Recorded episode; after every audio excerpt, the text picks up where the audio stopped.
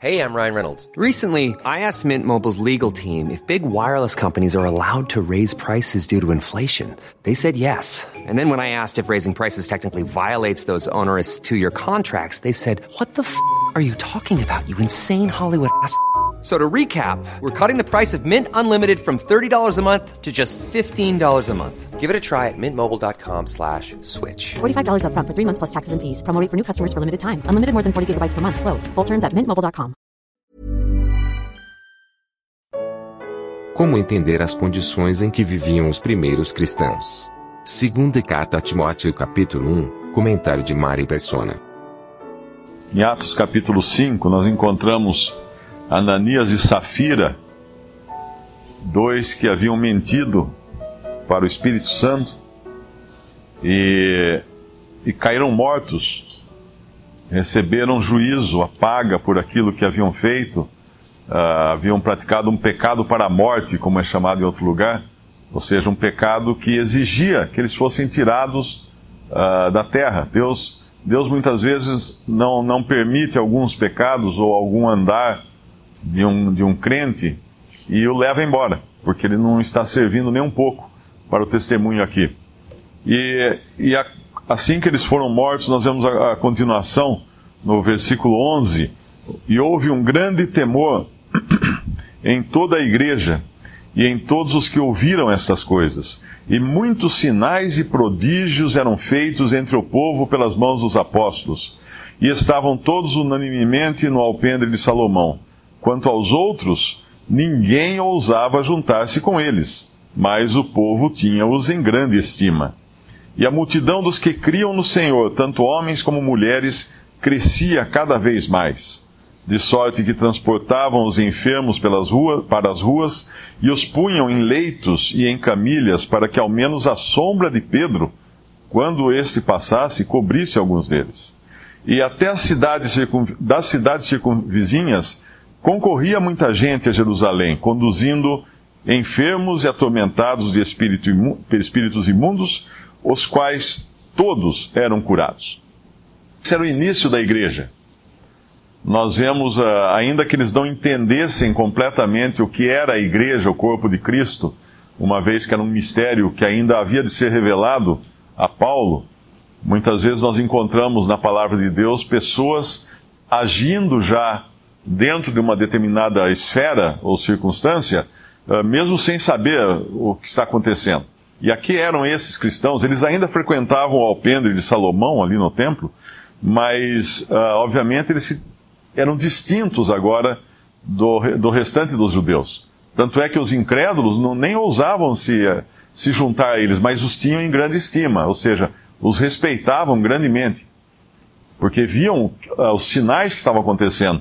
Quando nós lemos no versículo 16, uh, hoje na cristandade a gente vê muitas campanhas de cura e tudo mais na, na TV, no rádio, multidões vão a, a templos e os seus pregadores argumentam que aquilo ali é realmente o que uh, Deus agindo e o que estava acontecendo no princípio, mas não é. Quando a gente lê o versículo 16, nós lemos que todos eram curados. Ou seja, não saía um ali sem ter sido curado. Não era um ou outro, todos eram curados e até colocava as pessoas para que a sombra de Pedro passasse sobre elas. Depois nós vamos mais, ver mais adiante também que levavam lenços para Paulo, né? Então tinha, uma, tinha toda uma movimentação e pessoas chegando, se convertendo, uh, sendo batizadas, e a igreja crescendo em grande número. E havia poder, havia regozijo, né? havia alegria, havia uh, amor entre os irmãos, eles dividiam, viviam de uma maneira até a, a, repartir tudo. Então era uma coisa totalmente nova e, e, e, e em grande poder. E agora nós chegamos em 2 Timóteo. E o que nós vamos ver em 2 Timóteo? O estado lamentável que já havia se, se instalado na igreja, já havia se instalado no testemunho da igreja. Nós vamos, começamos a ler 2 Timóteo e e agora a, a admoestação é diferente aqui, é, pra, é, é como que para suportar os dias difíceis. Se 1 Timóteo dizia como andar na, na casa de Deus, que é coluna e firmeza da verdade, 2 Timóteo vai nos falar da grande casa, onde há vasos de honra, vasos de desonra, onde há abandono, onde a doutrina de Paulo é totalmente deixada para trás. E ele, ele exorta aqui para que eles, Timóteo então se lembrasse das sãs palavras. No versículo 13, conserva 2 Timóteo capítulo 1, versículo 13, conserva o modelo das sãs palavras que de mim tens ouvido, na fé, no amor que há em Cristo Jesus. Nessa, nesse estado agora de ruína, uh, são dadas então uh, instruções de como proceder. Uma delas é o versículo 7, porque Deus não nos deu o espírito de temor, ou seja, não é para se intimidar, porque existe ruína, ah, tá tudo ruína, tá tudo ruim, então melhor ficar em casa e não, não sair mais na rua. Não é assim. Deus não nos deu o espírito de temor. O cristão não é um tímido para ficar se escondendo nas sombras. Deus não nos deu o espírito de temor, mas de fortaleza e de amor e de moderação. Se fosse só de fortaleza, nós seríamos pessoas assim impossíveis, né? Porque uh, estaríamos brigando com todo mundo, defendendo a nossa fé até com armas, se fosse preciso. Mas não, é de fortaleza, porque realmente precisamos resistir às tentativas de, de corromper a sã doutrina, porém com amor, fortaleza, amor e moderação. A moderação nos fala de, de não pressionarmos as coisas, não tentarmos resolver as coisas ou impor uh, as nossas ideias, mas sermos moderados, fazermos as coisas com calma, com, esperando no Senhor. O Senhor, uma hora ele, ele revela, uma hora ele mostra. Nós passamos já por muitas questões né, entre os irmãos, não só aqui, mas em todo o mundo e a primeira reação é geralmente querer, querer mudar tudo, querer resolver, querer partir para a solução. Não é assim nas coisas de Deus.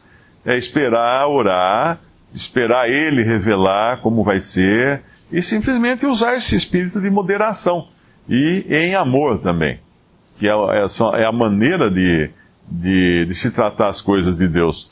E aí tem três vezes aqui, porque Poderia acontecer que Timóteo tivesse visto aquele grande início, ou parte dele, né? Ele, ele aparece, ele vai aparecer, acho que só no capítulo 15 de Atos, mas pode ser que ele tenha vivido já aquela expansão toda do Evangelho, uh, visto aquelas curas, aquela coisa toda, e agora estivesse desanimado, porque uh, as coisas não eram mais daquele jeito em 2 Timóteo. É o fim da vida, é o fim da carreira de Paulo aqui. Paulo é a última carta que ele escreve. Ele está preso. Embora ele chame aqui de prisioneiro do Senhor, uh, tem um versículo aqui que ele fala que é prisioneiro. Uh, no versículo 8: Porquanto não tem vergonhas do testemunho do nosso Senhor, nem de, nem de mim, que sou prisioneiro seu, prisioneiro do Senhor. Ele não se considerava prisioneiro de Roma mas ele sabia que as circunstâncias, Deus havia permitido essas circunstâncias, uh, até para que ele ganhasse uma, o que a gente chama de audiência cativa, né? Porque tinham soldados que eram algemados a Paulo. Um prisioneiro muitas vezes precisava ficar algemado a um soldado para evitar fugir, e essa era realmente uma audiência cativa. Aquele soldado acabava escutando o evangelho direto, e muitos se converteram. E nós vemos depois Uh, nós vemos que na, na, na, na, própria Roma, na carta aos Romanos, é feita menção até aos da família de César, que certamente eram familiares que escutavam dos seus servos, que por sua vez deviam escutar de soldados convertidos, que por, por sua vez deviam ter escutado o evangelho de Paulo. Mas aqui, quando ele fala no versículo 8, ele dá uma, um ânimo para Timóteo. Ele fala: Não te envergonhes do testemunho de nosso Senhor. Isso é para nós hoje também. Não nos envergonharmos. Ah, mas está tudo tão fraco, tanta fraqueza, cada vez mais cadeiras e menos irmãos. Não te envergonhes do testemunho de nosso Senhor. Ah, mas a ruína é. Não te envergonhes do testemunho de nosso Senhor. Por quê? Porque o testemunho é do Senhor. O Senhor não mudou mudam as pessoas, muda o estado de ânimo, mudam as circunstâncias, mas o Senhor permanece. E ele vai, depois ele vai falar que esse Senhor é o que nos salvou no versículo 9 e chamou com santa vocação, uh, não segundo as nossas obras, mas segundo o seu, seu próprio propósito e graça, que nos foi dada em Cristo Jesus antes dos tempos do século. Ou seja, não foi uma coisa de última hora. Deus tinha nos seus desígnios eternos já a obra de Cristo na cruz, a formação da igreja, tudo estava previamente planejado nos desígnios eternos de Deus antes dos tempos dos séculos.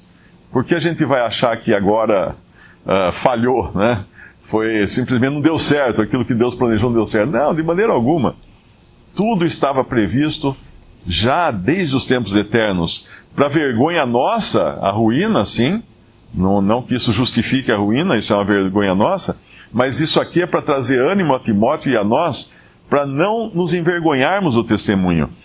Porque o próprio Paulo, ele fala no versículo 12, que ele não se envergonhava. Por cuja causa padeço também isto, mas não me envergonho.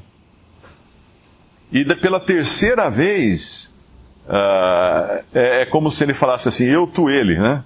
Porque ele fala, eu não me envergonho, tu não te envergonhes, e no versículo 16, o Senhor conceda misericórdia à casa de Onesíforo, porque muitas vezes me recriou e não se envergonhou das minhas cadeias. Ele não se envergonhou. Isso é, isso é um consolo para nós que vivemos num tempo de tanta fraqueza, para não nos intimidarmos em, em, diante das circunstâncias e da fraqueza que hoje assola, mas lembrarmos que o Senhor é o mesmo esse Senhor é o mesmo. Ele anulou a morte no versículo 10. A palavra melhor aqui, ao invés de aboliu a morte, anulou a morte. E trouxe à luz a vida e a incorrupção pelo Evangelho.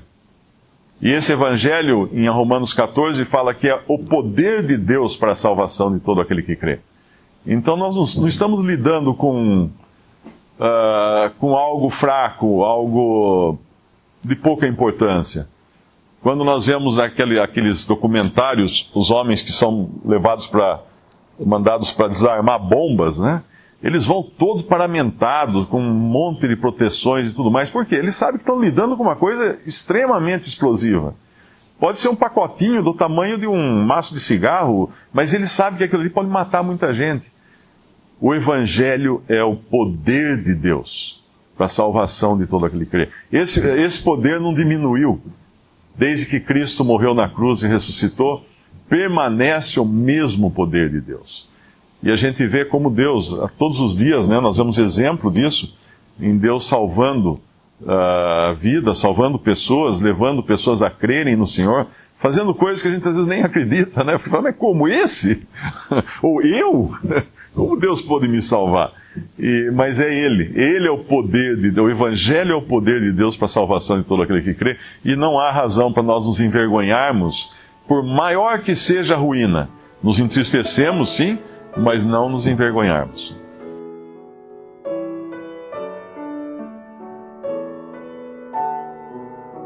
Visite respondi.com.br. Visite também 3minutos.net.